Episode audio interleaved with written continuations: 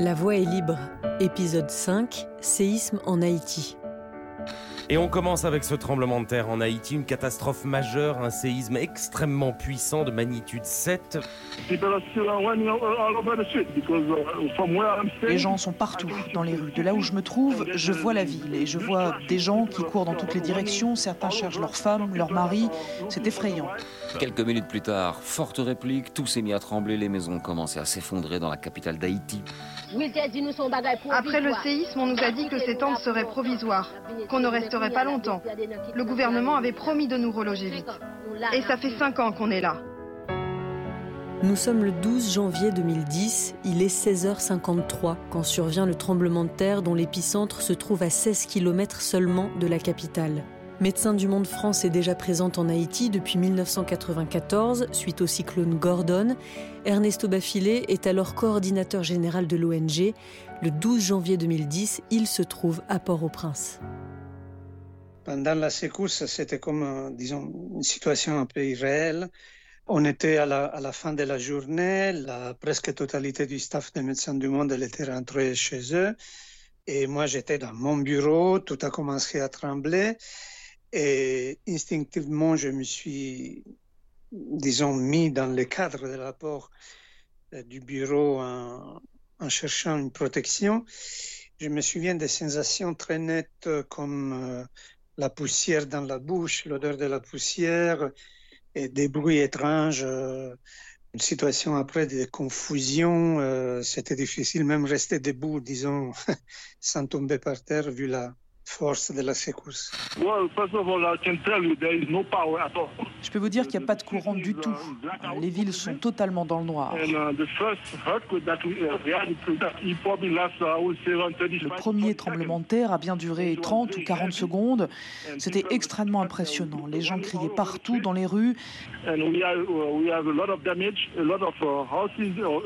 a beaucoup de dévastation, beaucoup d'immeubles sont tombés quand nous nous reprenons comme équipe, on a, disons, euh, fait les premières évaluations de la situation et après on a commencé à compter euh, les staffs, à, voir, à vérifier si tous les staffs allaient bien. Heureusement, les staffs des médecins du monde allaient, tous allaient bien, sauf qu'après, voilà, on a bien compris qu'une bonne majorité de ces personnes du staff, ils avaient perdu euh, des membres de la famille. Mais disons que la capacité opérationnelle s'est rétablie après 48 heures, disons, en plus avec l'arrivée de l'équipe d'urgence de Paris.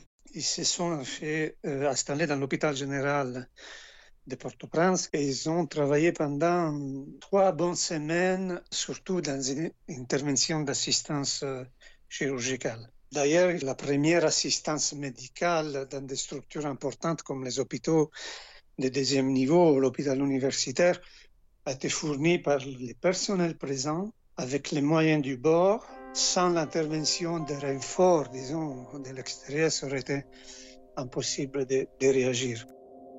L'équipe d'urgence de Médecins du Monde compte une douzaine de personnes pour prêter main forte à Ernesto Bafile et ses collègues, lesquels décident de rester sur place à Port-au-Prince plutôt que de rejoindre leurs maisons respectives, car il faut rester unis D'autres se trouvent dans des régions moins touchées par le séisme, comme Audi Naval, bénévole de Médecins du Monde, qui prend la route jusqu'à Port-au-Prince et mesure l'étendue des ravages. J'ai perdu tous mes repères, tous mes repères. Parce qu'en fait, il n'y avait plus de rue, on ne savait pas où passer. Il faut avoir vraiment de bons réflexes pour essayer de retrouver l'endroit où tu veux y aller. Et c'est là, donc, tout de suite, on a intervenu au niveau médical. On a monté des camps un peu partout. Et ces gens-là, pendant qu'ils sont dans les camps, il fallait les nourrir quand même. Donc les gens étaient dépourvus de tout. De tout et de tout. Et je dois vous dire qu'il y avait beaucoup de désordre dans ce sens. Il y a des ONG, c'était la première fois qu'ils sont arrivés dans le pays, qui n'a pas d'ancrage, qui n'a pas de pied à terre, et qui arrivent comme ça, qui n'ont pas pris le temps de comprendre le contexte, la réalité du pays, Médecins du Monde en tant qu'ONG qui était présent dans le pays depuis quelques années. C'est tout euh, un exemple dans sa gestion. Et on a vu que tout au début, euh, Médecins du Monde n'avait que des expatriés. Et au fur et à mesure, il y a eu un transfert de connaissances à travers les nationaux. Moi, je suis un exemple euh, type. Quand je suis rentré à Médecins du Monde, j'étais superviseur d'un programme de construction latrine. Donc j'avais fait une formation à Bioforce et je suis passé en tant que logisticien, après quelques temps plus tard administrateur. Tous ces postes étaient occupés avant par des expatriés. Et au fur et à mesure, il y a un transfert de connaissances où moi j'ai pris le relais et je n'étais pas le seul. Ça a été fait pour d'autres postes encore.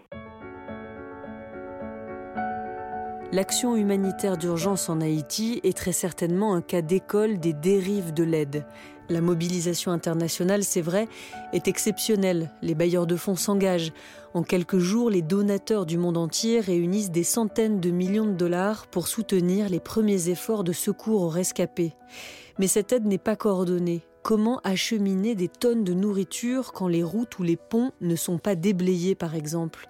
Et sur le plus long terme, en se substituant à un État défaillant, l'aide humanitaire conduit à une déresponsabilisation collective. Ernesto Bafilé. Ce n'est pas la tâche des humanitaires de résoudre les problèmes structuraux d'un pays comme Haïti. Mais après, il y a eu euh, dans plusieurs organisations des conflits entre les urgentistes qui, en termes de management, ont pratiquement substitué les personnels euh, managériels qui étaient présents auparavant. Je pense qu'il y a eu des gros problèmes aussi d'adaptation du staff des organisations à la, mentalité urgentiste pure de la solution rapide. La mentalité urgentiste se base sur l'assumption qu'il ne faut pas regretter de ne pas avoir fait quelque chose. Et donc, on a la tendance à faire beaucoup euh, sans forcément faire automatiquement bien. Et c'était un, disons, c'était un débat interne à Médecins du Monde. Je, pense à la base que les acteurs humanitaires ont, une certaine difficulté à apprendre de l'expérience et je pense qu'il y a une certaine tendance à, répéter les mécanismes la mise en œuvre après des, recommandations et des leçons apprises, elle est toujours un peu problématique. Là, c'est ici que je fais à manger, pour moi et mes enfants. Mais j'ai pas beaucoup d'argent. C'est vraiment des mauvaises conditions. Là, j'ai mis des pierres pour empêcher que l'eau s'infiltre. Vous voyez, quand il pleut, l'eau monte à cette hauteur-là. Et puis, regardez le toit. Il est en mauvais état. Quand l'eau traverse, c'est l'enfer. Pour les rescapés du séisme, les conditions de vie sont déplorables et c'est par l'eau qu'un nouveau fléau va s'abattre sur l'île. Une épidémie de choléra neuf mois après le tremblement de terre. L'ONU ne reconnaîtra que bien plus tard sa responsabilité car c'est l'un de ses contingents qui l'a importé du Népal. La maladie se propage et cause près de 10 000 morts. Le séisme en avait déjà fait 220 000.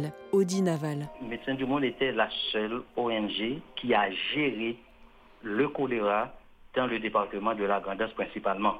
En tant qu'haïtien, je parle en tant qu'haïtien, s'il n'y avait pas la présence de Médecins du Monde dans la Grandance, à l'époque du choléra, on, ne savait pas combien de cadavres on allait compter.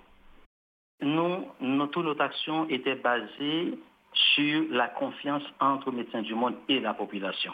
On n'était pas resté dans les grandes villes, puisque on sait pertinemment que la situation dans les grandes villes est totalement différente. Donc ceux qui sont oubliés, les rejets de la société, ce sont ceux qui habitent au fin fond du pays. Nous, notre action allait vers ces gens-là. Et on l'avait constaté. Quand un de nos véhicules soit embourbé, on voyait bien que la population sort en masse pour le sortir. Récemment, avec l'apparition du coronavirus, les gens m'appellent est-ce que Médecins du Monde vient Parce qu'on sait pertinemment que Médecins du Monde ne laissera pas les gens? Il y aurait un accompagnement. Je suis vraiment orgueilleux d'avoir travaillé pour Médecins du Monde dans le sens que Médecins du Monde n'est jamais ou très rarement les cow-boys qui arrivent avec euh, tous les dispositifs d'aide humanitaire. Et donc, toutes les opérations se font à travers un dialogue soutenu, ouvert, continuatif avec les, les, leaders communautaires, avec euh, les représentants de la population. On, disait toujours, à un certain moment, euh, c'était un peu entre la blague et le sérieux, la seule manière pour Haïti pour se sauver, c'était que tous les humanitaires devaient partir. Parce que c'est seulement à ce moment-là que les Haïtiens ils auraient été motivés pour euh, s'inventer une solution propre, autonome et indépendante de l'international.